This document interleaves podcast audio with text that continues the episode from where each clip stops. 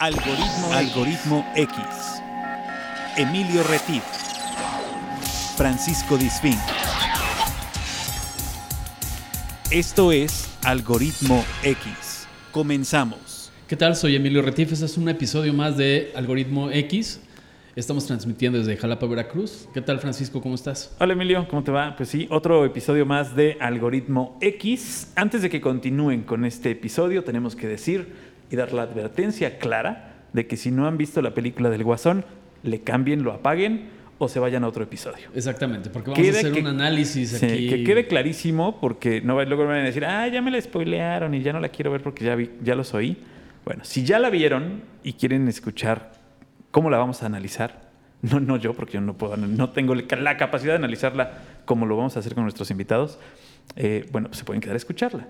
Exactamente. Si no la han visto y creen que lo que nosotros podamos decir se las puede echar a perder, en este momento apáguenle. De una vez les decimos. Exactamente. ¿No? Apáguenle, pónganle pausa, sí. vean la película Váyanse y entonces regresan Exacto. y nos escuchan. Finalmente estamos las 24 horas. Váyanse a otro podcast, regresan después de ver la película y entonces ya platicamos, ¿no? Exactamente. Bueno, hecha esa advertencia, comenzamos por presentar a nuestros invitados, Emilio. Exactamente. Tenemos a un par de profesionales en la parte de psicología, de la conducta humana, y es Gerardo Susan. ¿Qué tal, Gerardo? ¿Cómo estás? Hola, buenas noches. Muy bien, un poquito saliendo de un problema de la garganta, pero muy contento de que nos hayan invitado. Muchas no, pues gracias. gracias por aceptar. Y Carlos Lizarraga. Uh -huh. Es correcto. Sí, pues bien, también muchas gracias. Estoy agradeciendo el espacio y esperemos que pues, se pueda armar una charla bonita. Amena. Exactamente. Como ya saben, Algoritmo X son charlas desenfadadas de café. Así es. Y en este caso vamos a analizar una de las películas más recientes este año, que es eh, una producción de Netflix que se sitúa, vamos a darles contexto un poco antes de entrar en materia, que se sitúa eh, como todas las películas de Batman y el Guasón es en ciudad gótica, que puede ser Detroit, puede ser Nueva York, puede ser Chicago o cualquier ciudad del mundo. ¿Y por qué gótico? Porque recordemos que lo gótico es el contraste entre la luz y la oscuridad. Entonces de ahí partimos, uh -huh. porque se sitúa en esta ciudad, que lo mismo puede ser Jalapa, Chicago, cualquier ciudad de la actualidad. ¿No es así, Francisco? Así es, nada más la corrección es, no es de Netflix, ¿eh? No es una No, producción no, de no, Netflix. no es una producción de Netflix, es una producción este, de cine real, ¿no? Es una dirigida por Todd Phillips, que eh, entre otras películas que ha dirigido, que seguramente las conocen, de las más famosas es esta de ¿Qué pasó ayer?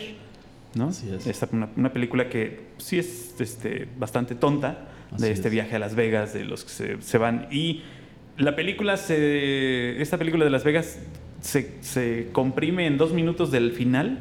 Eh, Es la parte que le da sabor a todas las dos horas que dura la película. Entonces, bueno, tiene una manera de dirigir bastante, bastante interesante, pero él es el productor de esta, de esta película. Ok, muy bien, Todd gracias Phillips. por el matiz. Bueno, aquí vamos a analizar un poco, aquí con los expertos psicólogos, cuáles serían, vamos a descuartizar toda la trama, ¿no? Del, del personaje. ¿Qué, ¿Qué problemática ustedes ven en, en el personaje, en el desarrollo de la historia? ¿Cuál de los dos? Eh, bueno, primero eh, creo que es importante retomar el, lo que mencionaba sobre Ciudad Gótica. Creo que, como bien dices, puede ser Nueva York, puede ser Chicago, a veces algunas locaciones de Boston.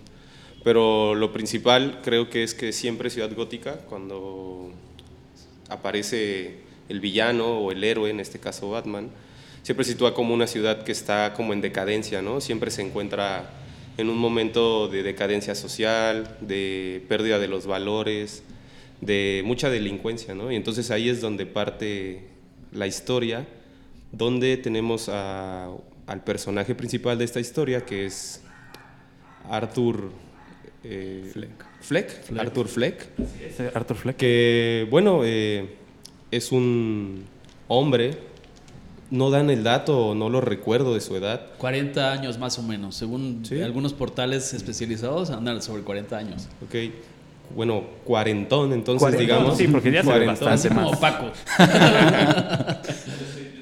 Estoy en mis 30. Exacto. No es cierto. Eh, bueno, este no tarda mucho en la película en dar este los primeros indicios de que es una persona que que ha tenido o que tiene padecimientos de, en salud mental, ¿no? Entonces creo que podríamos partir creo yo, desde la psicología, hablando sobre, sobre esta persona, ¿no? adentrándonos en, en este personaje antes de que sea el Joker como todos lo conocemos. Mm, bueno, hay una cosa que me parece importante, dices que, hay que habría que abordar de inicio cuáles son las problemáticas con este personaje, pero yo creo que hay algo que está de fondo en las problemáticas para, o que se ponen como ese lienzo donde se va a pintar un sujeto con estos problemas. Eh, te estábamos preguntándonos eh, el domingo pasado que veíamos Gerardo y yo la película, que en qué época estaba ambientada esta película. Los 80. En los 80, justamente investigué y es particularmente en el 81. Y haciendo un poco de memoria, pues los 80 en Estados Unidos fueron una época de una debacle económica terrible. Sí, terrible, y claro. es justamente como comienza la película, ¿no? Haciendo el anuncio de las noticias, de todo lo Las que está huelgas de pasando. basura, ¿no? Sí, sí, sí, las ratas gigantes, que cada vez hay más desempleo. O sea, es una cuestión que está puesta allí como de fondo y que va a tener varias consecuencias a lo largo de toda la película como van a ser la revolución que se arma, ¿no? de parte de los obreros, la cancelación del servicio médico, o bueno, de servicio social, asistencia médica, lo que aquí conoceríamos como el seguro popular a lo mejor, ¿no? A lo mejor. Extinto también ya, por cierto. Este, Bueno, servi- servicios de salud en general, ¿no? Son, Sí. son como los, eh, los servicios de salud. En Estados Unidos hay una eh, gran diferencia con los servicios de aquí porque allá se pagan, ¿no? Claro. Allá, allá, si quieres tener un buen servicio de salud, pues lo tienes que pagar durante toda tu vida, aunque no lo uses, y el día que lo uses, pues lo paga el seguro. O bien dependes de lo que te dé el gobierno, que en este caso, pues el personaje depende de él hasta que llegue el momento en donde le dicen hasta aquí se acaba. Así es, otro elemento importante es que él tiene que recurrir a estos lugares porque no tiene dinero. O es un hombre que está sumamente quebrado económicamente. Su Claro. madre depende económicamente de él, ¿no? el edificio en el que viven pues está, no funciona el elevador, hay como que un montón de cosas allí que ponen el contexto para que pueda surgir el guasón o el Joker. ¿no? Exactamente. Entonces, bueno, O sea, eso es un también. poco la crisis a la que todos podemos vernos expuestos en algún momento de nuestra vida, en algún momento donde quiera que vivamos. Por eso hablábamos hace rato y Gerardo eh, reforzaba esta idea, que puede ser cualquier ciudad, no, no tiene que ser una gran metrópoli, ¿no? Sí, sí, no necesariamente. Entonces, pues bueno, eso es como que el contexto en el cual se desarrolla esta historia. Y pues bueno, ahora sí, no sé si te gustaría comenzar a decir algo sobre el personaje. O... No, bueno, eh, siguiendo un poco con, con esto que comentaban, también creo que parte del éxito de, de esta película y de este personaje es justamente esto que hablamos, ¿no? Que al menos eh, los latinos, nosotros como mexicanos, pues no, no, no estaría fuera de lo normal sentirse un poco identificados con este personaje porque, bueno, vemos o vivimos o conocemos de este tipo de problemáticas, ¿no? Las tenemos muy cerca, claro. las tenemos muy cerca, entonces creo que eso también ha sido parte del, del éxito de la película y que ya, ya, ya lo habían mencionado en algún lugar, la verdad no recuerdo dónde. También la película, si la observamos desde un punto de vista quizá humano, si se le puede llamar así, lo que hace es intentar voltear a ver eh, a estas personas ¿no? que, tienen, que tienen alguna enfermedad, en este caso de salud mental, y que no encuentran los tratamientos adecuados o que no les dan las facilidades el gobierno, ¿no? Entonces, Es correcto. Sí, o sea, es el momento justo de presentar este tipo de personajes eh, en el cine por la boga que tiene también eh, el tratamiento de enfermedades mentales, el tratamiento por parte del gobierno de este tipo de cosas que no se pueden dejar de, no se pueden dejar de lado. Claro, pero ¿no? de inicio recordemos esta película, para los que ya la vieron, que lo que plantea finalmente es lo que decía Carlos, o sea, un personaje que vive en una ciudad, que tiene una problemática personal de vivir en ciertas condiciones adversas, digámoslo así, donde tal vez tiene que emplearse como payaso, ¿no? Como cualquiera que, este, que haya tenido que desarrollar un oficio, ya sea en el momento de ser estudiante o de estar desempleado, tienes que desarrollar una actividad, la que sea, ¿no? De- desde ahí yo siento, al menos en lo personal, empecé a desarrollar una empatía con el personaje en el sentido cuando él se ve expuesto o agredido por una parte de unos personajes jóvenes que no tenían nada que hacer por ahí, ¿no? En la calle, cuando le roban el letrero y salen corriendo y lo golpean. Ajá. Yo siento que de ahí empiezas a, a plantear eh, el problema de, de, al menos personalmente, reitero, de identificarme, decir, oye, pues, ¿qué les pasa? Este cuate está trabajando, es- necesita la chamba, eh, ¿y por qué estos ociosos le quitan el letrero y salen corriendo? No Sí. sé. Sí, pues de es- ahí se empieza a detonar, ¿no? Es, es claramente un, eh, un ejemplo así, y yo creo que esa era un poco la intención de Todd Phillips al poner ese- esa escena, él- un claro ejemplo de qué es lo que estaba pasando con la moral en este momento específico en Estados Unidos, ¿no? o en, bueno, en Gotham, digamos, ¿no? en. Ciudad Gótica. Este, pero eh, antes de esta cuestión de abusos y demás, creo que es importante, ya entrando ahora sí con los rasgos del personaje, señalar que pues es payaso, pero ¿por qué decide ser payaso? ¿Por qué incluso él empieza a incursionar en la comedia? Hay un elemento interesantísimo porque su madre nunca le dice Arthur, siempre le dice happy, ¿no? feliz. Feliz. ajá. O sea, el, el significante con el que nombra a su madre a este sujeto es feliz. Es Así un es. imperativo, ser feliz. ¿no? O sea, tú, no eres Ar- Arthur, tú eres happy. ¿no? Sí, Eso sí, ya sí. de Buen- entrada. Buen, punto. Entonces, es, un- es ese, ese condicionante, como dices tú, que le da a ella. sí, claro. Su tarea. Y además la no existencia de un padre como tal, ¿no? O sea, Claro.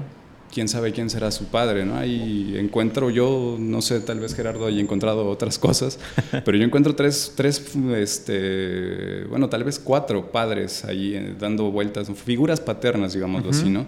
El primero de ellos es este, el sujeto que, cuyo nombre no recuerdo ahora, pero el que le vende la pistola, Ajá. eh, porque Sí, sí, lo ve Arthur al parecer reacciona ante él como si fuera un padre del cual busca la aprobación, tan así que acepta el arma, este, la lleva al hospital y demás. Pero además hay una cuestión interesante porque este sujeto, amigo de Arthur, le dice, tú eres mi muchacho, you're my boy, le dice, ¿no? Sí, claro. como en esta cuestión muy paternal de protección enmascarada de burla, ¿no? O al revés, esta burla enmascarada de protección. Exactamente. Entonces, este, ese es un primer, este, una primera figura paterna que yo encuentro con la cual Arthur responde, ¿no? Ante esa figura responde. Un, hay una segunda que sería el jefe de la compañía de payasos, Ajá. que también es un padre castrador en el sentido de que no permite, ni siquiera lo deja expresarse, ¿no? Cuando va a Arthur a explicarle la cuestión con el cartel y demás, lo que pasa, no, le- no lo quiere escuchar. ¿no? Sí, le dice, a mí no me interesa, ¿no? Claro. tú vas a pagar ese cartel y, o lo regresas o te lo descuento, ¿no? Es Sí, una sí. cosa así. Entonces, pues, no, no hay una posibilidad a que Arthur tenga una palabra ni con su madre, que lo nombra feliz, ni con su amigo, que es un muchacho, pero le da un arma y no escucha los razonamientos de Arthur para no recibirla. Y, y no, y no ve el problema que le está causando a Arthur al, al proporcionarle esta arma, porque en Sí. realidad no le está causando un beneficio, le está causando un daño, ¿no? Claro, pues de hecho que yo creo que esa era como la intención. Exacto, ¿no? De Sí, porque empujarlo a... más adelante lo plantea, ¿no? Sí, sí. Que hace suponer que él sabía que la, aso- Que- la que la asociación o lo que podía disparar literalmente Claro. un arma, pero bueno, esa es otra historia que vamos a ir Sí, vamos a desplegando ya más vamos adelante. para allá. Sí, pero pues bueno, por el momento, por el momento de la historia en, en el que vamos, digamos, me gustaría interrumpir aquí Claro. las figuras paternas con estas dos de inicio, ¿no? Claro. Ok. Gerardo, ¿quieres comentar algo? Sí, bueno, eh, otro rasgo a mí que me parece importante ya mencionar, porque ya se muestra en esta parte de la historia, es la risa, ¿no? Esta risa que al parecer tiene un, un motivo psiquiátrico, ¿no? Que- Sí, ajá, eso, eso, eso dan a entender, ¿no? Así es, pero un a mí... síndrome de Tourette, una cosa así, ¿no? Ah, tiene su nombre, no recuerdo, pero es una, se le conoce como risa patológica también, tiene su nombre ahí psiquiátrico, pero no... Se llama afección pseudolubular. Ándale, sí, justamente. Eso es lo que yo encontré ahí Sí, por ¿no? Sí, es- es correcto. En San Google. Sí, con- que incluso él tiene unas tarjetas, ¿no? Para justificarse, ¿no? Para exacto. no sentirse eh, extraño, ¿no? En el, en el mundo. Pero lo que me llama la atención es que esta risa a veces pareciera un llanto. Ah, hay veces que no sabes si es el inicio de un llanto o es un alarido, ¿no? De, de- de dolor. Claro. Y que, al menos desde mi punto de vista, aparece siempre que hay angustia, siempre que hay algún evento donde él se siente humillado, angustiado, eh, En peligro. en peligro. Entonces me, me parece que también es importante eh, pensar esta risa qué, qué papel juega en, en este personaje, porque incluso cuando él hace sus chistes, eh, sus chistes son oscuros, sus chistes son para poder él decir lo que quiere decir, ¿no? Lo que no se atreve a decir. Lo que no se atreve a decir sin ese personaje que sería el stand-up, el, el comediante de stand-up, ese sería su personaje, su careta para protección con la gente, para poder expresar precisamente lo que siente, ¿no? No sé si yo lo interpreté bien, pero eh, esa, esa afección de la risa creo que surge por la parte de, de una cuestión que te fue, fue violentado sexualmente, hasta donde sale en la película, Mm. pero además creo que fue golpeado, donde también hay una parte, digamos, no sé si se diga orgánica, en, en la parte cerebral, ¿es correcto que así Ujú. se puede dar este tipo de cosas? O sea, donde la parte física se combina con algo emocional. ¿O ustedes como psicólogo cómo lo, cómo lo ven? Pues podría tomarse una explicación, pues incluso desde el- la psiquiatría o desde la psicología conductual, que sí, pues alguna cuestión propiamente orgánica. ¿no? Sin embargo, yo insistiría en este nombre que le ha puesto su madre como happy, ¿no? O sea, el el güey que no, el sujeto que no puede llorar y entonces ríe. Exacto. ¿no? O sea, ante todos los abusos, ante toda esta angustia, como bien ya mencionaba Gerardo, él ríe, pero ese- esa risa es una risa que ahoga al mismo tiempo. Exacto. ¿no? O Y sea, porque además en todo, en todo momento la madre es cómplice, Claro, sí. ¿no? O sea, es- eso- y eso lo entiende él en algún momento de la película. Sí, y algo mencionar que Arthur Fleck eh, mostraba sus tarjetas y él sabía que era por un golpe, ¿no? Digamos, un traumatismo cerebral, pero no sabía de este trauma real. eh, todavía no sabía qué había sucedido Exacto. realmente, ¿no? Sabía que Exacto. había por ahí un golpe y que eso le ocasionaba la risa, pero no, no tenía noticia de... Exacto, de- no tenía la, de lo la que había sucedido La realidad de lo que era, no lo sabía. Y es bien interesante que mencione esto Gerardo, porque justamente eh, toda la película se ve un Arthur Fleck que va viviendo en función de lo que los demás dicen de él, ¿no? El sí, feliz, sí. ¿no? El buen muchacho y demás. Pero también hay un momento muy interesante en donde está justamente con la trabajadora social Ajá. y le comenta primero que quiere más medicina, creo en algún momento, ¿no? Que si puede aumentar sus medicaciones porque él no se siente bien. Sí. Y la trabajadora social da muestra de que no son profesionales de la salud propiamente cuando le dice, bueno, pues es que ya estás tomando siete medicamentos, ¿no? Uno de esos te tiene que hacer algo. Ah, sí, sí, como el médico, el- la, la curación del médico brujo, ¿no? Le dicen, Ajá. La que te haga, ya, la que te haga Sí. No, sí, sé cuál, esa- no sé cuál fue, pero la que te haga está bien. Sí, y esto también quiere decir que pues ni los mismos sujetos que lo atienden tienen idea de qué sucede con este hombre, Claro, ¿no? está en manos de equivocadas. Pues no sé si equivocas, pero no, por lo menos no, profesional. No, profesional- no correctas, eso seguro. Sí, la, la cosa también es con cuando ya la última sesión que tiene con la trabajadora social es eh, Arthur por fin la, la ¿cómo decirlo? confronta Ajá. y le dice, "Pues es que tú nunca escuchas, siempre me haces las mismas preguntas. ¿no?". Sí, y se nota, ¿no? Dice, Que ella no tiene ningún interés, es solamente cumplir con lo que le piden del número de pacientes, tal vez. Sí, ¿no? sí, eh, sí, pues es una institución ahí con Medio esa extraña, ¿no? normatividad que es común incluso en los médicos, en los psicólogos, en una institución como puede ser el IMSS o incluso en el psiquiátrico de aquí de Jalapa se da esa situación, ¿no? La cuestión es que él denuncia esta no escucha, ¿no? Y ahí también es como un dique donde se nota que él está buscando justamente eso, Claro. la- que alguien lo escuche. Exacto. Sí, sí. Que finalmente, eh, personalmente, reitero, es creo que lo que sucede mucho con el personaje en el desarrollo de la película, y esa es una pregunta también para ustedes, es que finalmente todo lo va encaminando a que detone esa parte oscura, ¿no? Porque yo pienso que en esencia no era una mala persona, o no es una mala persona, o que está intentando luchar por llevar una medicación, llevar un protocolo médico, etcétera, pero finalmente todo lo va llevando o lo va acorralando, aunque después vamos a desplegar algo que a mí me llamó mucho la atención. Eh, pero la pregunta es, mucho de las cosas patológicas en la conducta del ser humano puede ser que la misma sociedad o el mismo contexto, los mismos profesores, los familiares, etcétera, los puedan encaminar hacia sacar esa parte oscura. Eh, sí y no. Eh, definitivamente creo que pues el humano es todo el tiempo significado por, por otro, ¿no? Por, empezando por las personas que te dan cuidados, eh, por las personas que vas conociendo, ¿no? Entonces, pues sí, eh, las personas con las que te desarrollas, el ambiente donde vives, definitivamente tiene un impacto importante en, en el desarrollo de tu, de tu personalidad, ¿no? Y, pero también no creo que sea definitivo, creo que puede uno también elegir eh, su propio camino o destino, ¿no? Dependiendo también de tu...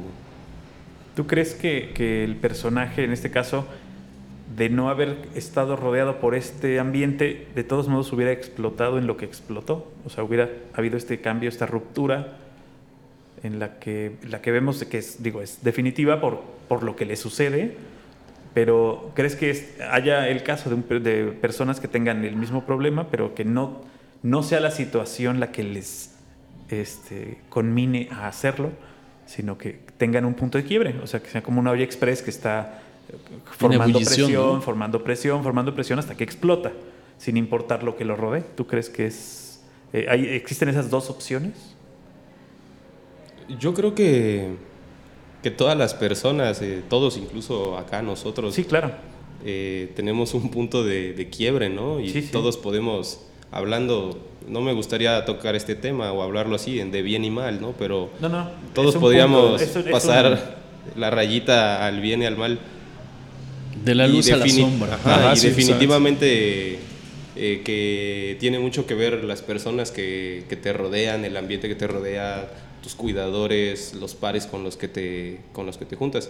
Y creo que aquí es importante regresar a lo que mencionaba Carlos sobre su primer, eh, su primer, su primer significado, el primer significante que le dan a él, que es ser happy, ¿no? Y aquí me gustaría entonces, para poder contestar esa pregunta, regresar al, al personaje de la madre, ¿no? Y adentrarnos al personaje de la madre, que es pareciera ser la única persona con la que convive Arthur, ¿no? Y la única persona con la que ha estado. Y, de manera directa, ¿no? De manera directa y incluso emocionalmente es sí, con ella, con la única que, no. que, que, tiene contacto Eso parece. humano, si lo pero si hay un decir, vínculo, sí. ¿no? Perdón, ahorita, porque creo que Carlos quiere comentar algo, pero creo que hay un vínculo indirecto, yo así lo descifro, con el conductor de televisión, que es Robert De Niro. Sí, claro. Siento que hay una identificación, convive con la mamá de manera personal, pero lo ven en televisión, simpatiza un poco con él, aunque uh -huh. al final, bueno, vamos a ver qué es lo que pasa, ¿no? Sí. ¿Qué, qué sí, quieres comentar? Bueno, eh, ahorita llegamos ahí con De Niro,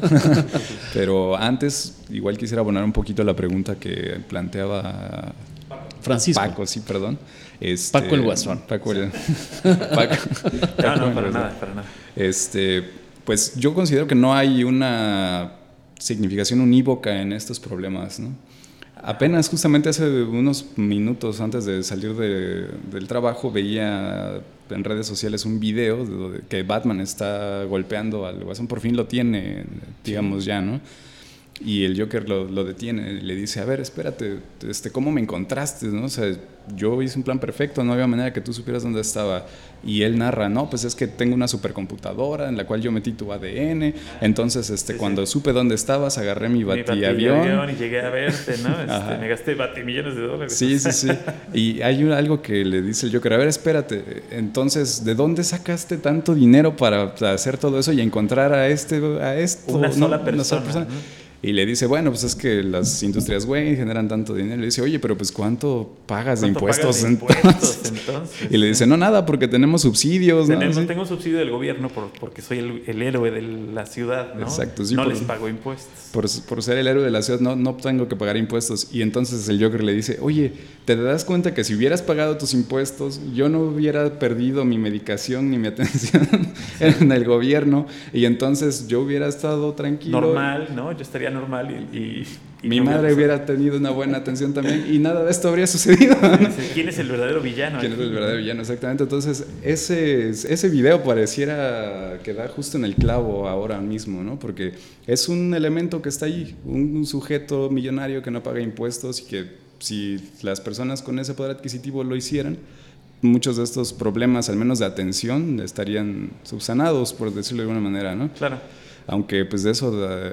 Que tenga medicación a que cometa un acto criminal, pues bueno, habría otro camino. Hay, un, hay un gran paso que dar entre el que tengas la atención adecuada y que hagas un punto de quiebre hacia agarrar un arma y matar a alguien. Claro. Hay, una gran diferencia. ¿Tiene algún nombre psicológicamente o psiquiátricamente hablando ese padecimiento, lo que ya hemos planteado hasta ahora? eso que la risa que plantea Gerardo, eh, todo lo que estamos hablando del personaje, ¿se podría tipificar o como se llame psicológicamente de alguna mm, forma? ¿Tiene algún nombre? Tal vez podríamos hablar de una estructura psicótica. Psicótica. bueno, yo tal vez Gerardo tenga otra opinión, no sé, pero yo podría pensarlo así en tanto no logra separarse de su madre hasta mucho después, ¿no? Es decir, eh, él es feliz, él es comediante, él es payaso porque su madre deseaba eso. Deseaba tener un niño feliz. Incluso en la carta que redacta ella a Thomas Wayne pidiéndole ayuda, le dice que Arthur es un buen muchacho. Es algo raro, pero es un, es un buen muchacho porque es un niño feliz, un hombre feliz, una cosa así, ¿no? Entonces dices, bueno, ¿de qué felicidad está hablando, no? Ella ha planeado para su hijo una vida de felicidad en donde incluso cuando presentan al, Joker, bueno, a Arthur Fleck como estando pero, digamos así, en el bar Pogos, una cosa así, eh, él pide que lo presenten como alguien que ha venido a este mundo frío y oscuro a traer sonrisas. O sea, sí. Esa ha sido la misión que le ha impuesto su madre, ¿no? Que es lo que decía Gerardo, es significante, ¿no? Sí, sí, sí. ¿Sí? ¿Eso te referías con significante, Gerardo? Sí, bueno, que lo que mencionaba Carlos, ¿no? Que la mamá le había impuesto eh, su misión, ¿no? En la vida, le había dicho su nombre, ¿no? Que era happy y tenía que hacer feliz al mundo. Okay. Y justo ahí también, aparte de cuando lee esta carta y se entera que posiblemente su padre sea este hombre tan poderoso de la ciudad, su madre le dice que, que si realmente puede dedicarse al ser estando pero, ¿no? Le dice, porque no crees que, si, que para ser real la gente primero tendrías que ser gracioso?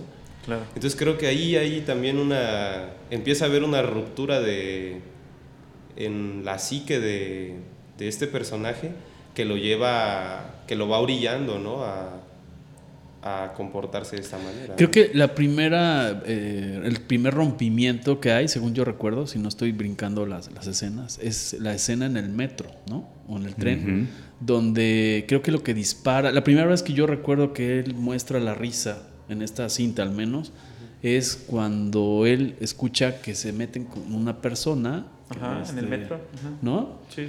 De una mujer joven y él eh, ve que están así, echándole montón, como diríamos coloquialmente, ¿no? Creo que ahí es donde hace la primera muestra de. No, hay una antes, creo, ¿no? Que es va en el autobús haciendo reír a un niñito ah, que él justamente va a su atención. Es cierto. y ahí es cuando se muestra esta tarjetita y todo, pero ya yo creo que los efectos reales, digamos, de esta risa se dan por primera vez en esta escena del metro, ¿no? Cuando hay angustia y viene esa risa. Sí, porque en el, en el anterior, eh, si bien tiene la angustia de que la señora, la mamá del niño, le dice, ¿qué estás haciendo con mi hijo? En el metro es realmente una angustia de que le van, a, vienen contra él, que es la persona más débil, ¿no? Exacto, pero aparte, a mí eh, esa parte, ahí es donde yo empaticé con el personaje de inicio, no sé, en el orden que sea, cuando la mamá lo pone en su, lugar cuando él no está haciendo nada malo con la niña. Yo no ubico.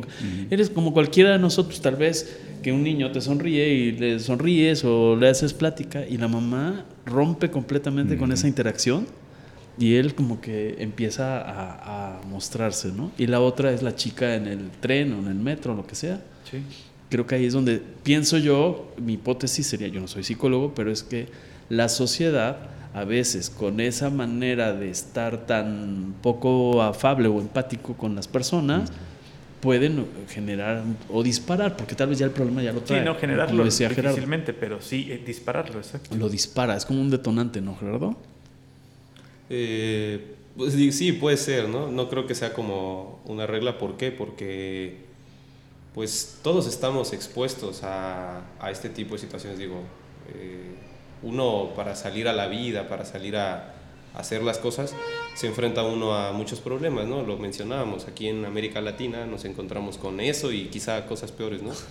Pero justamente es aquí cuando se empieza a hacer la distinción de una mente perturbada a otra que quizá no está perturbada, que es que uno comprende que hay normas, ¿no? Que hay una ley que seguir, que hay algo que, que respetar, entonces si te ves ante una situación de impunidad o de humillación, pues buscas la manera quizá normada o normalizada de, de resolver el problema, quizá buscar eh, una autoridad o cosas así. Y, este tipo, ante esas situaciones, muestra esta angustia y en la escena del, del tren, pues se ve orillado, ¿no? Ante ya las humillaciones y descalificaciones que había tenido anteriormente, dispara y ahí creo que es el primer este, indicio o reflejo de que hay una perturbación, ¿no? En su, en su estructura. Pero incluso también hay algo que a mí me llamó mucho la atención porque una vez que comete estos tres homicidios, sale corriendo, se encierra en un baño y ya que pasa ese momento de, De euforia. euforia, sí, Ajá. comienza a bailar enfrente del espejo, ¿no? Es la primera vez que baila por júbilo, por decirlo de alguna manera, y no por trabajo y no por una cuestión forzada. O sea, realmente Ajá. como que incluso su semblante cambia, es un semblante que comienza a apaciguarse. Incluso me parece hasta un baile algo erótico, ¿no? Algo Claro. sensual, ajá, como que él está erotizado, ¿no? Está disfrutando. O sea, es un poco la interpretación podría ser que está bailando con su parte oscura está bailando con esa parte. Mm, hay, hay una cuestión interesante porque sí es un juego en la película planteado, como bien decías, ¿no? con lo gótico de lo oscuro y la luz, la oscuridad y la luz. Pero bueno, ahorita yo creo más adelante, ya para el final, voy a hablar de algo que tiene que ver para el psicoanálisis desde el deseo. ¿no? Es decir, comienza a dejar de vivir por otros y comienza a liberarse de esa como carga, ese lastre, por decirlo de alguna manera. ¿no? Pero retomando la cuestión de la ley, ahora sí quisiera traer a colación los otros dos padres, de las figuras paternas que salen ahí en, en la película, ¿no? El tercero de ellos es justamente De Niro, que, bueno, Murray, ¿no? Este- Sí, sí, sí, el conductor de de la televisión. tele es el que lo... Sí, incluso lo- eh, muy temprano en la película una escena en la que Arthur se imagina yendo al show y que lo Que pasan y es que tú eres un muy buen hijo y yo Exacto. quisiera tener un hijo como tú, no sé, como Sí, que sí, sí. ese reconocimiento del padre por sus esfuerzos, por mantener bien a su madre, ¿no? Entonces, eh, eso está ahí por un lado y que este padre es comediante, entonces sí, Ajá. bien mencionaba Emilio esta identificación ¿no? con Murray en, en el comediante. Claro. Y el- la última figura paterna que aparece es Thomas Wayne Sí. que hay una cuestión que me llamaba mucho la atención, me, pa- me parece importante, porque tanto Thomas Wayne como Murray Franklin le dicen pal, ¿no? sé, como compañero, Como cuate, cuate. así Sí, sí. como marcando una distancia totalmente, ¿no? Pero es el mismo significante otra vez, ¿no? Pal, como compa, cuate, para, para él. Entonces, sí. también es interesante que ninguno de los dos lo escucha, ¿no? Solamente uno lo invita para burlarse de él en el show y el otro hasta lo golpea. Sí, uno, uno aprovecha nada más el momento del, del meme, ¿no? Para llevárselo al show. Sí, realmente, ¿no? Sí, claro. Es, eh, eh, esta autoburla que se hace, o que él cree que es una invitación real, ¿no? Mm. Y, y es explotar lo que él ya en redes se ha convertido, ¿no? Que es la grabación de su pues, show de stand-up, si es que se puede llamar de algún Mm. modo, ¿no? Esta presentación que tiene que es totalmente fallida. Así es. Ahora, por ejemplo, hay otro, tú lo decías hace un momento, después de cometer esos, ese triple eh, crimen en el metro o en el tren, en otra parte de la película, que, donde también comete un crimen, hay un momento que se mete a un refrigerador. Mm, cierto. ¿Eso tiene alguna interpretación o algún significado desde, o sea, que llegara un paciente con ustedes y te dijera, fíjate que pasó esto y me metí en un refrigerador, me metí un... ba-"? ¿Es- ¿Tiene algún, algún simbolismo? Pues bueno, te- en la experiencia clínica nos dice que no podríamos generalizarlo, ¿no? Porque lo que para mí puede ser una cosa meterme el refri, para Gerardo otra y para ustedes otra. O sea, no hay una cuestión ahí como que... Tú lo haces por calor, por ejemplo, ¿no? Sí, calor por los bochornos, por los bochornos. Habría que, habría que escuchar qué nos diría Arthur Fleck, ¿no? Justo lo que quería que hicieran, que lo escucharan, ¿no? Mm. Y que no, que, no Claro. lo, que no lo encuentra. Y no lo encasilles, ¿no? Exacto. Sí, habría que preguntarle qué sentía o por qué decidió meterse al, al refrigerador, ¿no? ok. Ujú, Aunque sí no deja de llamar la atención que sea justo después de ese encuentro con Thomas Wayne, ¿no? Y cuando lo, in- lo interpelan los, los policías eh, por el asesinato, ¿no? Que tienen preguntas y él se mete al refri y deja el refri, teléfono sí. sonando, sonando, ¿no? Sí, Exacto, es como, como una pausa, como esa parte de esa transición entre, otra vez, ¿por qué baila? Después, sin preguntarle a- a- al paciente, pero tiene un significado el que baile después de, de presentar una conducta, ¿no? es Sí, como... claro, sin duda. Es una celebración, digo, Es finalmente una es una celebración. celebración de lo que, no tanto de lo que hizo, sino de salirse con la suya. Más allá de, de- de la, de la acción, es de que se salió con la suya y que puede en su cabeza haber iniciado un este, engranaje de que se va a poder salir con la suya con lo que quiera. Así es. ¿no? Ahí empieza ese movimiento en su cabeza donde dice, lo que me proponga lo puedo hacer, no, no tengo que estar haciendo lo que dice mi madre, ¿no? Exactamente. Sí, pues es un primer momento, Es un primer momento, de, de un acercamiento a eso. Así es. Sí, incluso después de los homicidios, eh, tiene una frase que me parece importante que dice que toda su vida había creído que, que no existía, pero que ahora se da cuenta que sí, ¿no? Y es justamente cuando logra hacer lo que quiere o se atreve a hacer lo que realmente deseaba, ¿no? Claro. Y que existen estos bailes, desde mi punto de vista, sensuales, donde pareciera que se conecta él con, con, su, con su verdadero deseo, ¿no? Y que logra sentirse liberado o algo así. Mm, incluso eh, con su imagen, ¿no? Porque baila en un, enfrente de un espejo, ¿no? Se ve bailando. Es la primera vez creo que baila enfrente de un espejo. Y se, es como esa mirada en la cual él se reconoce por fin en algo, ¿no? Claro. Y por fin hace tanto ruido lo que realizó que aparece en las noticias, está en todos los periódicos, o sea... De hecho, en la primera escena donde sale pintándose, que está escuchando las noticias también, él está llorando. Ujú. está Ah, pintando claro. para trabajar de lo que trabaja, pero no lo está disfrutando. Incluso se jala la, La- boca, la boca para, ponerse poder una sonreír, sonrisa. ¿no? claro. Entonces, ahí también este significado de que ya se acepta como es. Mm, Pues bueno, comienza, Comienza a ver esta- descubrir otra faceta, digamos, ¿no? Otra parte suya, exacto. Mm. Puede ser. Quiero, No, quiero pues sí, está Sí, le muy podemos- y además le podemos poner un montón de. No, y un montón ahí de yo tengo varias preguntas, claro. pero no quiero adelantarme en la línea del tiempo que se ha venido Tú planteando. tú ¿no? dale que se nos va a acabar el tiempo. No, pero es que yo tengo una, una duda que, eh, me- por ejemplo, pi- pienso que al final a mí lo que me deja eh, la sensación es de que todo sucedió en su imaginación. Esa es una de las, es una de las cosas bien interesantes Ajá, con esta película, porque a veces parece muy real, a veces parece que uno no sabe cuál es la... Y esa es una de las interpretaciones que le ha dado el, el público también. Sí, sí, sin duda, porque también al final, la escena final es en el psiquiátrico, ¿no? En Arkham.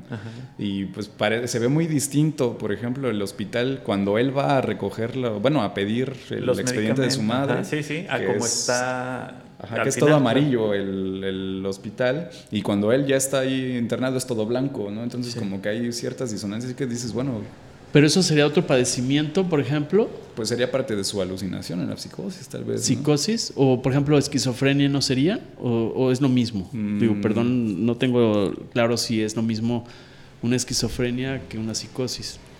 No, una esquizofrenia se da más bien dentro de una psicosis. La psicosis sería como la estructura. Es como una prima clínica. No, más bien sería como la base sobre la cual se deposita la, El todo, la claro. esquizofrenia y todo lo demás, ¿no? Ok. Porque de hecho hay algunos portales que mencionan, yo no, yo no lo tengo que volver a ver, pero dicen que, por ejemplo, en, la- en las escenas donde llega a aparecer un reloj, Ah, sí, claro. todos, todos esos dicen las relojes 11, 11. marcan las, on- las, Las 11, 11. Sí, es un, que, es un, Entonces- que es un versículo de la Biblia. Ok, pero entonces quiere decir que, que todo sucedió en su imaginación. El planteamiento sería dos- que la escena final, donde está con la psiquiatra, que la, la- se la escabecha, ¿no? Y este, ese es el inicio real y todo lo demás es como una imaginación de él en el psiquiátrico, el mismo romance con la vecina. No sé si ustedes lo vieron así como psicólogos o yo lo estoy alucinando.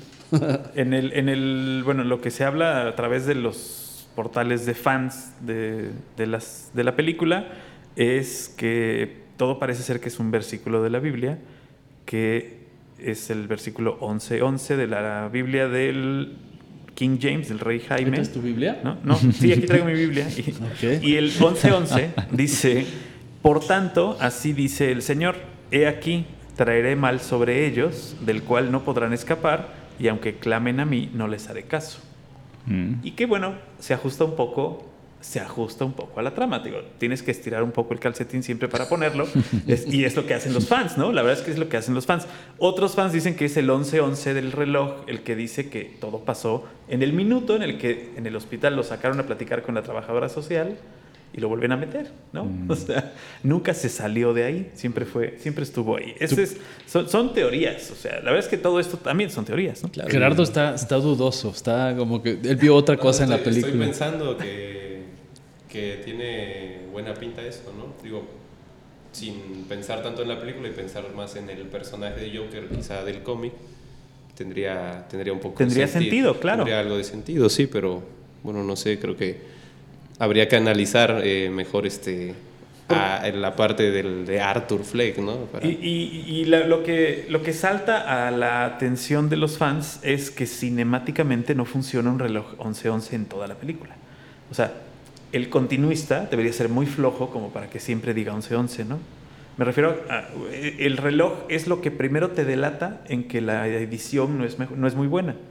Siempre, en, los, en las escenas en donde hay un cambio, eh, una escena que tiene un cierto, una cierta temporalidad dentro de la trama de la película, lo que te delata que eres un mal director son los relojes o los Sí, detalles, los detalles que, que Aunque hay una parte, Paco, ¿no? que, que este Gerardo y Carlos, que, que cita que en el momento en que él llega al camerino de- del conductor este de televisión, Ajá.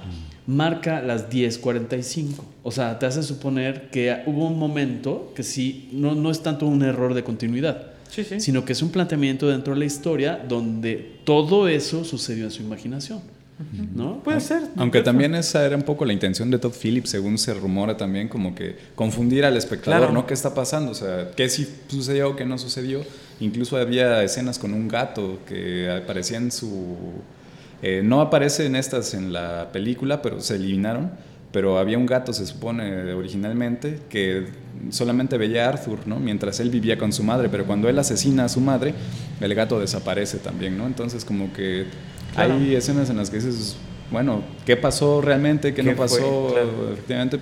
Pero lo interesante es que lo que sí en efecto sucedió al parecer es que eh, mata a su madre y mata a uno de sus padres, que es Murray, él directamente, Sí. pero también eh, por consecuencia de lo que él ha creado, mata a otro de sus padres, que es Arthur Que Fleck, es Arthur este, Fleck. no, perdón, este, Thomas, Thomas Wayne. Wayne. Thomas El que le dé el arma, ¿no? Y al que le dé el arma también, o sea, Sí. el único que quedó por ahí como que bailando, la libró un poco, fue el dueño del, o el, el- El empleador. el empleador, digamos, de los payasos, ¿no? Ajá, que, que también fue el menos malo, ¿no? Entre, entre tanto Sí, malo. Y también lo deja escapar a uno de sus compañeros de trabajo, que- Ah, claro. diciéndole, tú siempre fuiste buena persona conmigo, no te preocupes que no te voy a hacer nada. Y es como... Saca su parte Sí, y que Gerardo traía, consciente. eh, la vez que estábamos viendo la película, una referencia a los cómics que es bien interesante, ¿no? Que tiene un secuaz que es así también, que sufre de enanismo, creo, ¿no? El Joker. Ah, sí, en alguna parte del- de la caricatura, cuando ya este, tiene a sus secuaces, payasos, aparece un, un payaso con enanismo, ¿no? Digo, digo, no sé si fue casualidad o... O un No, guiño yo- a esa referencia. Yo creo que sí, ¿no? Este, son, son, bueno, el director es muy estudiado en el asunto de los cómics, entonces seguramente hizo por ahí la referencia. Lo que le platicábamos antes de, antes de entrar con Emilio es que no es precisamente la película del Joker más apegada a los cómics. Sí, no, de ¿No? hecho la intención La- era justamente hacer otra historia. Era otra historia, exacto. Historia. Que ahora que mencionabas esto de que todo fue en un minuto y que todo fue una alucinación o algo así, toma un poco de sentido de dejarlo abierto para si hay una ¿Secuela? secuela O precuela, claro. plantearlo así, ¿no? Porque incluso no es, no es el tema. eh, recordamos el Joker de El Caballero de la Noche, Ajá. cuando le- él toma a sus víctimas y les pregunta que si saben por qué tiene sus cicatrices, que son la sonrisa. Eh, en una vez dice que el papá se las hizo borracho porque golpeó a la mamá o la mató, ¿no? Y la otra vez comenta que creo fue su madre, ¿no? Que lo había violentado. Y las dos son una mentira, ¿no? Eh, es un tipo que, ¿no? que está perturbado, ¿no? Que es psicótico y, y que miente, ¿no? Entonces, no sé, habría que, que esperar. Bueno, quién sabe si mienta, ¿no? O sea, para nosotros sí. puede ser una mentira, pero Sí. el psicótico vive con certeza lo que le sucede. Claro. Y Claro, esa es una sí, sí, característica. claro. de- Porque también, retomando tantito la actuación de Ledger, o sea, el sujeto vivía esa, esa narración, ¿no? Cada vez que la decía, no la decía solamente como para perturbar, sí para perturbar a, quien se la contaba, pero sí la vivía. Incluso este, en una referencia a The Killing Joke, que es uno de los cómics en los que se basó Phillips para esta película, el Joker le dice a Batman en una de las escenas que si él va a tener un pasado, pues qué mejor que sea de opción múltiple, ¿no? O sea, como que claro. también jugando un poco con eso, ¿no? Pero, y ahora que retomaba Gerardo la cuestión de la sonrisa, a mí me parece, pues incluso hasta poético, tal vez, la, una de las escenas finales, cuando ya después de que asesina a Murray y este, ya lo llevan preso, cuando lo rescatan, digamos, todos los manifestantes, y él se sube a un taxi, creo que estaba ahí estacionado y demás, este, se pinta una sonrisa con la, sangre, pero ahí hay un elemento que a mí me parece interesante y que tiene muchas consecuencias eh, a nivel clínico con las psicosis, que es la escritura. O sea, ya no se forma una sonrisa en lo imaginario, es decir, en la imagen de ponerse la sonrisa, sino que se escribe una con sangre, literalmente, ¿no? Pero él ya goza, ahora sí, baila y es reconocido, como que ahí hubo un desapego por completo, como que se consuma como tal ese desapego con la madre, que a veces no sabía ni dónde comenzaba él y dónde, terminaba, su madre, cosas así. Entonces, me parece que por eso ese elemento de la sonrisa de sangre me parece a mí un elemento muy, muy importante, justamente por la escritura, ¿no? Y este y pues ahora sí puede comenzar a, sonreír y no a ser happy, sino a ser el Joker, que por cierto, también es un nombre que le pone Murray cuando están eh, él burlándose de los, los videos, dicen, veamos a este guasón, ¿no? Let's see this Joker, una cosa así. Entonces, este, y por eso cuando el Joker llega, bueno, cuando Arthur llega al show maquillado y todo, le pide de favor que si puede introducirlo como el guasón. sí, porque él ya lo bautizó así, ¿no? tú me has nombrado así, le dice. Incluso su nombre de payaso era más oscuro, ¿no? Era Carnaval, ¿no? Ah, sí, Carnaval, era Entonces, ya ahí también salía un poco lo de sobre él, ¿no? Que se había autonombrado Carnaval. Entonces también me parece curioso eso, ¿no? Y después que se burlan de él, le llaman el Joker, va y pide que lo mencione Joker, le dice, porque tú así me nombraste, ¿no? A mm, su imagen paterna. Y, ya lo hizo famoso, finalmente, ¿no? Además, sí, hay un texto de Freud, que no recuerdo la fecha ahora mismo, pero se llama Los que fracasan cuando triunfan, que se refiere a los neuróticos que cuando por fin consiguen algo que anhelan, la culpa que sienten por haberlo conseguido de, carácter inconsciente les, per, no, les, les impide más bien disfrutar o gozar de ese triunfo. Entonces terminan estropeándolo y arruinándolo. ¿no? La cuestión con, con Arthur Fleck a mí me parece diametralmente pues como la otra cara de la moneda, la moneda perdón. Él al fracasar triunfa, porque fracasa como payaso, fracasa como estandopero, fracasa en los deseos de su madre y él triunfa en el momento en el que se da cuenta que sí puede sonreír, que puede ser feliz y que escribe esa sonrisa en su rostro finalmente, ¿no? Claro, en su psicosis y en su cine, por ah, supuesto, pues, en su mundo alterno, ¿no? Al final de cuentas es la manera, una manera de hacerse de sí mismo, ¿no? Este delirio, esta locura, esta psicosis Claro. Es, como él consigue hacerse de algo propio. Ok, sí, sí, perfecto. ¿Tú qué más? Qué no, pues es que eh, el tema, por ejemplo, el tema de, la, del, baile en la escalera y de eh, los momentos en que él escapa o, de la justicia para poder alcanzar ese clímax de la historia, porque él sí, sí escapa para poder llegar hasta el programa de televisión. Pero llega un momento en que él finalmente percibo que ya le da lo mismo que lo capturen o que no lo capturen. Hay una parte de la historia donde él no, hace nada por escapar, ¿no? Sino que él baila este, amigablemente y en esa escalera, como que en esa parte de me puedo mover horizontal, verticalmente hacia el bien o hacia el mal, hacia la luz o hacia la oscuridad, pero yo finalmente eh, soy quien soy, ¿no? Y, como tú dices, creo, así lo interpreté yo. Eh, no sé, ¿tú qué opinas? Pues bueno, no sé, es justamente ese movimiento, ese moverse libremente, no sé si entre la oscuridad y la luz, porque otra vez volvemos, ¿no? Es una cuestión más bien moral y que sí, la película está planteada en esos términos, pues Batman es un agente de la moral como tal, ¿no? Este, pero yo creo que más bien puede moverse por fin libre de esas cadenas, por decirlo de alguna manera, que eran pues el deseo de su madre, ¿no? la incertidumbre de quién es su padre, la identificación con Murray de ser un comediante y después ser bautizado como el Joker, ¿no? O sea, Sí, se, se va quitando los lastres poco a poco durante la película hasta que queda totalmente libre. Así es. ¿no? Eso, es, eso es bien interesante. Emilio tenía la, la, Ya me va a acusar. la va a duda, no, acusar, la, ¿te la- la percepción o la duda o la, el cuestionamiento de los espectadores. Ah, sí, claro, O sea, porque ¿de qué- después qué- de qué la pasa? película, después de la película, al menos en Jalapa, sé que vivimos en una cultura que somos muy consumidores de contenidos y que la gente empieza a reproducir, a replicar ciertas cosas, pero yo empecé a ver en internet, en medios tradicionales, que por ejemplo aquí en Jalapa, donde estamos, muchos personajes empezaron a retomar, sin analizar todo esto, eh, el tema del bailecito en la escalera, o sea, Ah, claro, es- sí. ¿qué, qué tan riesgoso es, o sea, ya desde la salud mental que ustedes manejan con pacientes o ayudan a acompañar al paciente, qué tan sano es que alguien asuma esos personajes y los empiece a replicar sin análisis? No sé si me explico la- con la pregunta, Carlos. Sí, bueno, yo creo que con una cuestión de salud mental como tal, per se no, no tiene mayor eh, importancia, porque es una identificación de carácter completamente a nivel de imagen. ¿no? Comercial, totalmente, ¿no? Ujú. Yo creo. Que también va muy ad hoc con la época, ¿no? Nos venden imagen, compramos imagen, Así es. reproducimos imagen, entonces en ese orden, pero sí ha tenido consecuencias en otros países de carácter pues, simbólico, incluso en lo real.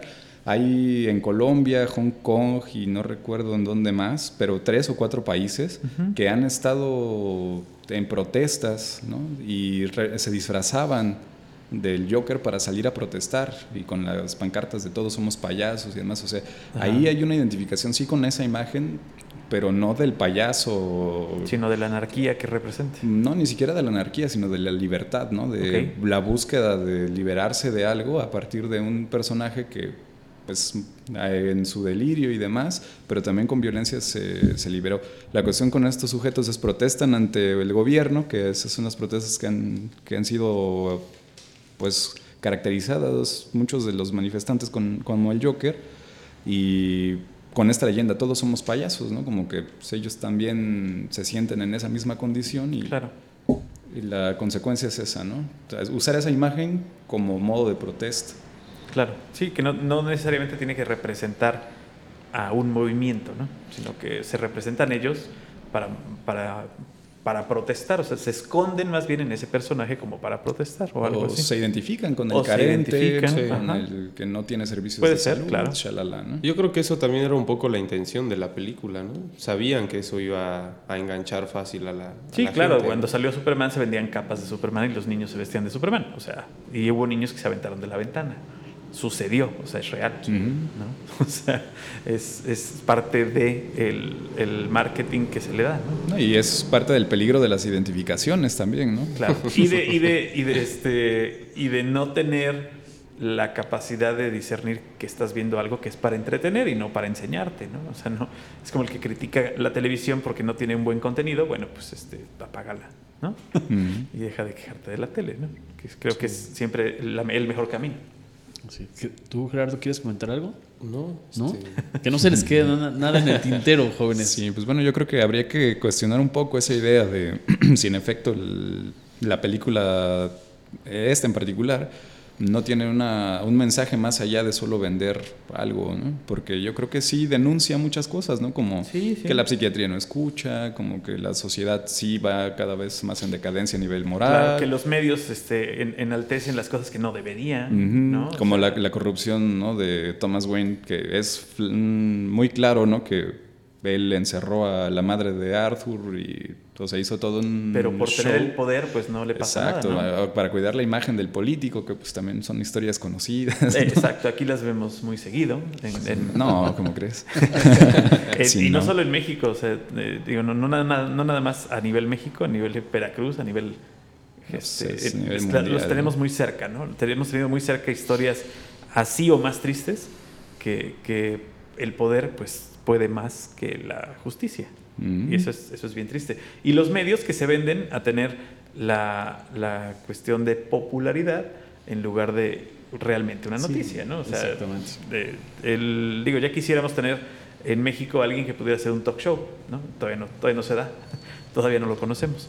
Eh, después de, de conocer eh, países como Estados Unidos que tienen cuatro o cinco a la noche, ¿no? Cada Mm. noche hay cuatro o cinco talk shows que todos tienen una gran audiencia y todos tienen una gran participación y todos tienen grandes escritores y grandes este, presentadores, ¿no? Mm. Aquí en México no hemos tenido la oportunidad de conocer a uno solo. Pues, René Franco tenía uno, pero Pero, pero, por ejemplo, Adal René Ramones. Franco, Adal Ramones tuvo su época y yo creo que hay que darle su lugar. No era bueno, pero hay que darle su lugar. Una vez a la semana lo hacía y lo hacía más o menos bien. Te- tuvo mucho éxito. Hay que Sí. reconocer que tuvo mucho éxito. eso sí. Eh, no había, tal vez, la cantidad de canales de paga que había que hay ahora y por eso fue también su gran éxito. La gente, digo, se- era una idea que se robaba de, de este David Letterman o de, o de Johnny Carson, pero que pues Sí, claro, funcionó. ¿no? O sea, formatos, ¿no? El formato no era nuevo, simplemente se lo, se lo traía para acá, pero este, hubo otro, otro, hace poco, hace un par de años, un, no, un poco más, eh, otro intento de un talk show que era nada más los lunes y decías, híjole, nada más lo haces una vez a la semana y no te sale. O sea, en otros países se hace diario y le sale, ¿no? Lo que pasa es que son patrones mediáticos, finalmente. Así como estuvo de moda los talk shows famosos, después entró la, Están. la- la era de los reality shows, que son nada más un tipo de franquicias y que se van replicando, como lo de La No, Voz claro. en México, El- y que lo mismo se hace en Finlandia. Y el reality, el reality show, pues digo, toma el auge y crece gracias a la, a la huelga de escritores que existe en Estados Unidos, precisamente. Así es. Pero yo quiero, antes de seguir con el chisme de Patti Chapoy, De es Patti el Chapoy. tema un poco enfocado a la, a la profesión de, de nuestros invitados. Por ejemplo, ya en terrenos de la realidad, el tema de qué tanto la gente en nuestro país, por ejemplo, cuando siente ese tipo de, de situaciones del pasado o de que no, estaba, no sabe gestionar su presente, sus relaciones y demás, ¿qué tan, ¿qué tan abierta está la cultura en México y en Jalapa particularmente hacia acercarse con un psicólogo, por ejemplo? Eh, Les cambio un poco el, el- el giro de la, de la charla, pero tengo esa, esa inquietud también. Pues habría que volver a ver las estadísticas, ¿no? De, de violencia, de problemas sociales que tenemos, para darnos cuenta que, que somos un país al que nos hace falta mucho la cultura de, de acercarnos a la salud, no solo a la salud mental, a, A la cual- salud en general, A la salud claro, en general. Y bueno, a- hablando de este tema, sí, a la salud mental. eh, estar presionado por eh, cuestiones económicas, por cuestiones de trabajo, por cualquier cosa que parezca mínima, eh, es importantísimo que la gente busque orientación o, o la escucha, justamente como, como Arthur Fleck lo demandaba, ¿no? que lo escuchen. Entonces, ojalá eh, que este tipo de, de temas no solamente ayuden para la identificación, como mencionaba Carlos, de, con el personaje y, y verse bien y verse chidos y hacer lo que realmente deseamos, como el Joker, ¿no? Sino realmente adentrarnos a qué pasa con nosotros, qué está sucediendo en... ¿Qué sucede de mí, no? ¿Qué, qué sucede con mis, con mis pensamientos, con todo lo que, que pasa en mí, no? Sí, porque también es común, por ejemplo, te- pues aquí en el consultorio de repente llegan personas y luego llegan un poco más tarde o me cancelan el- justo en el momento, ¿no? Y ya cuando sale el tema durante alguna consulta posterior, es que estaba yo con X o Y amigo o con mi mamá o con tal y pues no les quiero decir que estoy viniendo a terapia, entonces pues mejor no vine o por eso llegué más tarde porque no sabía cómo zafar, no sé, como que hay este tabú todavía de que Claro. para asistir con un psicólogo, con un psicoanalista, Seguro, sí, sí. es una cuestión pues mala, ¿no? Este güey está enfermo, Ajá, ajá. está en la oscuridad, ¿no? Planteándolo en estos términos de, la, de gótica. Eh, sí, todavía está mucho esto en la cultura mexicana, ¿no? Es como de, ay, está jodido. Y además hay un poco, y asociándolo con lo que decían Gerardo y tú hace rato, en cuanto al significante, creo que le llamaban, Mm. eh, creo que también pasa mucho que ahora en los medios y en diferentes eh, líderes de opinión, influencers, que ahora está tan traído y llevado el tema, se habla mucho de la psicología positiva, ¿no? Ah, Donde claro, todo, sí. siempre estoy bien, siempre estoy sonriente, en Facebook siempre tengo la sonrisa 34, puedo revisar mis, mis este, fotografías y editarlas y volverlas.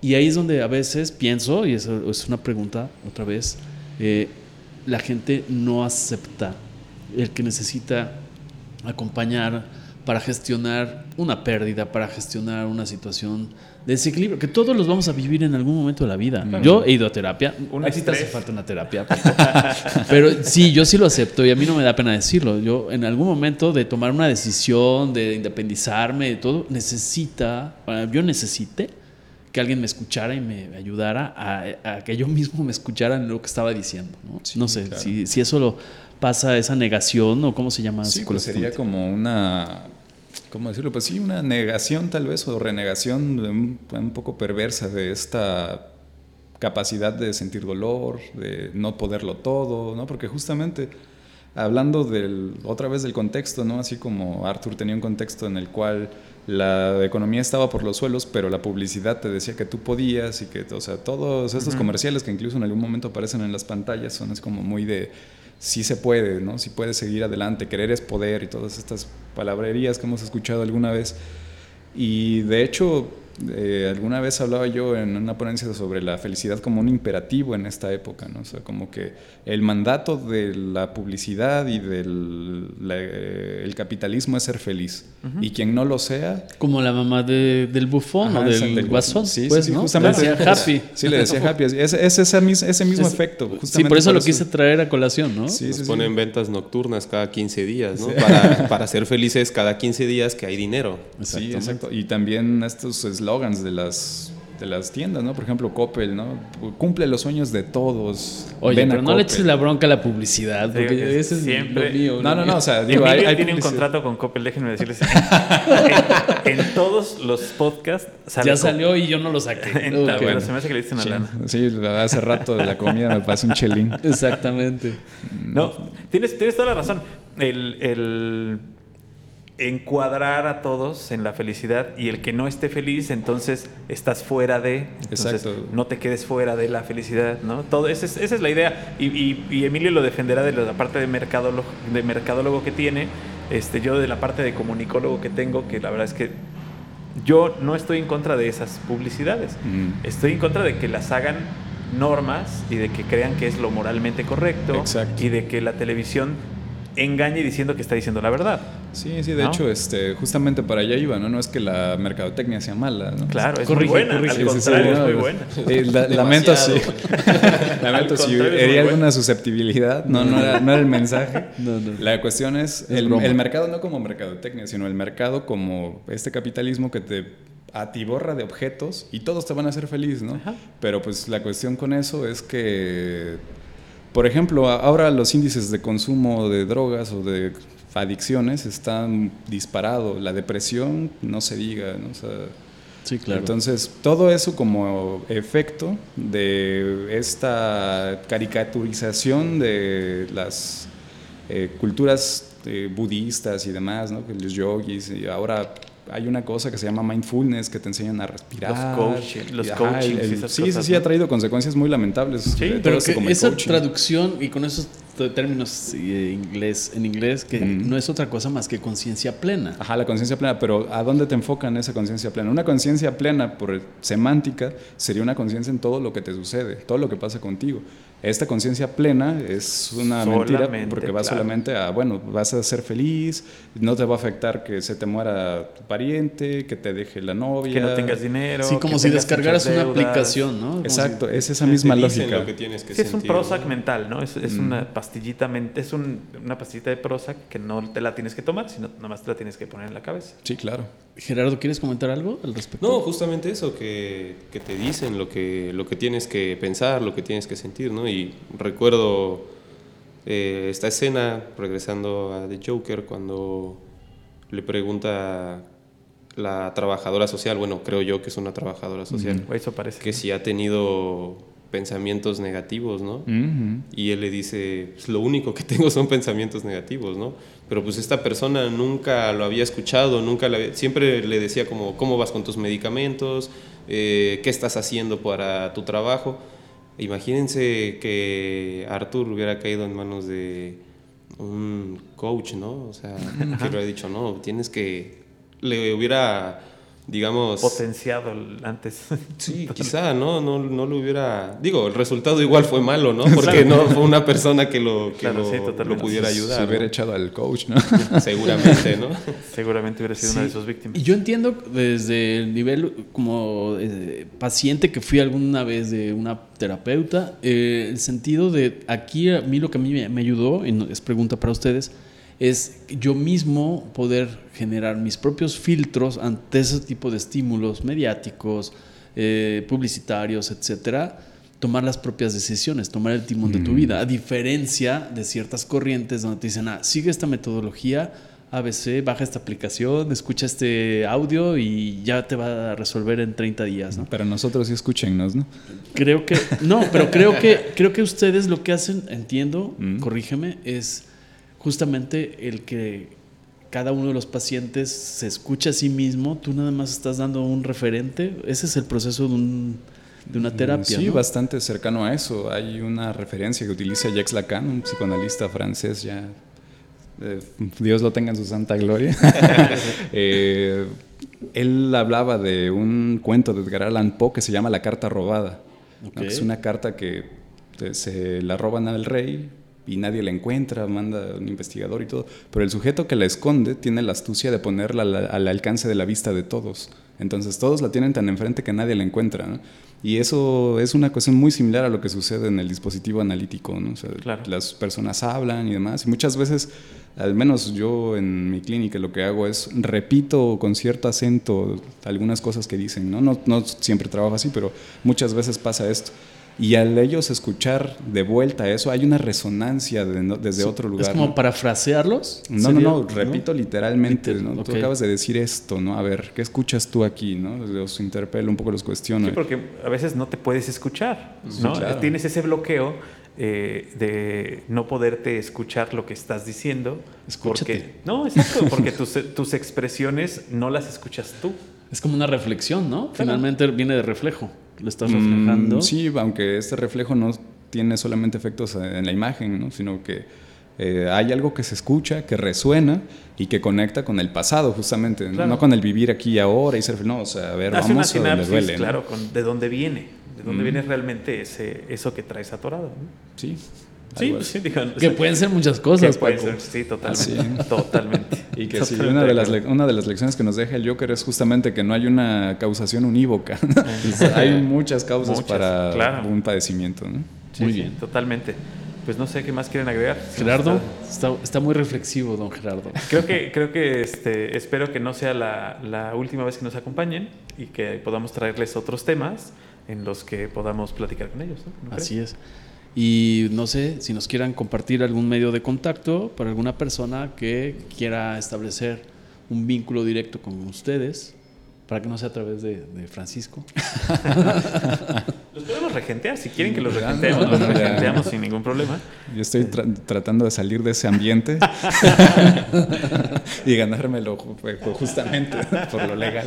Exacto. Sí, ya, ya dejé a mi padrote en otro Ya. lado.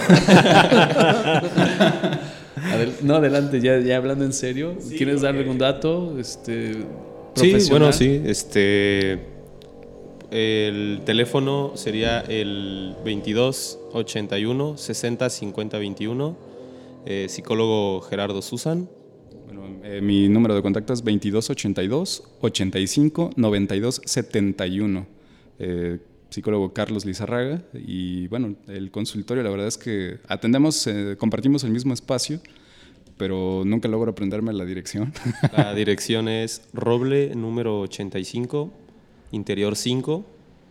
Y nos pueden contactar a los teléfonos que ya mencionamos. Pues muy bien. ¿Y, y acostumbran ustedes, ya para cerrar, a hacer algún tipo de acompañamiento, terapia a distancia? Mm, Sí, bueno, yo sí trabajo vía Skype o incluso a veces hasta llamada telefónica. ¿no? Yo sí me guío por esta idea muy Arthur Fleckiana, digamos así, de que la escucha es lo importante. ¿no? Claro. Y funcio- ha funcionado en, en todos Sí, los casos. eh, eh, pero para aquellos que quieran hacer el primer contacto, bueno, pues ahí están los teléfonos. Los vamos a poner también en, en la parte de texto del, del podcast para que lo ten- no lo tengan que andar regresando. Exacto. Y, y les agradecemos pues, infinitamente que hayan estado con nosotros. Muy bien. No, muchas gracias, al contrario, a ustedes por esta plática tan, tan agradable donde pudimos platicar un poquito sobre este personaje, pues bastante curioso, ¿no? Y que tanto ha levantado Sí, no, el bueno. polvo en las sociedades, ¿no? Hay, hay quien ya le dio el Oscar, ¿no? O sea, hay quien dice, ya, este se va a ganar el Oscar. Yo la verdad es que no, yo tengo mis dudas, hay muchas, muchas contendientes. Sí es una, una interpretación, viéndolo desde el punto cinemático, es una muy buena interpretación. Sí, ha sido brutal, Este. Joaquín Phoenix hace muy buen papel, pero Sí. no sé si se llevaría el Oscar. Esa es, esa es otra historia. Esa es materia de otra charla. Materia de otra ¿No? charla. Si es icónico, si es un personaje que tiene muchos este, latiguillos, que tiene muchas cuestiones que recordar para la, para, para la gente en el tiempo y seguramente ese va a ser un factor, pero bueno, esa es otra historia. Fue, el, fue el, el- el disfraz más socorrido en este Halloween, por ejemplo. Exactamente. Sí, ya, o sea, ya, ya hizo más. Muy bien. Paco, ¿algo que quieras decir? No, pues yo les agradezco a nuestros amigos aquí que nos acompañaron y a todos los que estuvieron pendientes. Para la próxima tendremos otro tema también aquí en estas pláticas de Algoritmo X. Muy bien. Buenas tardes. Algoritmo, Algoritmo X. Emilio Retif. Francisco Disfín. Esto fue Algoritmo X.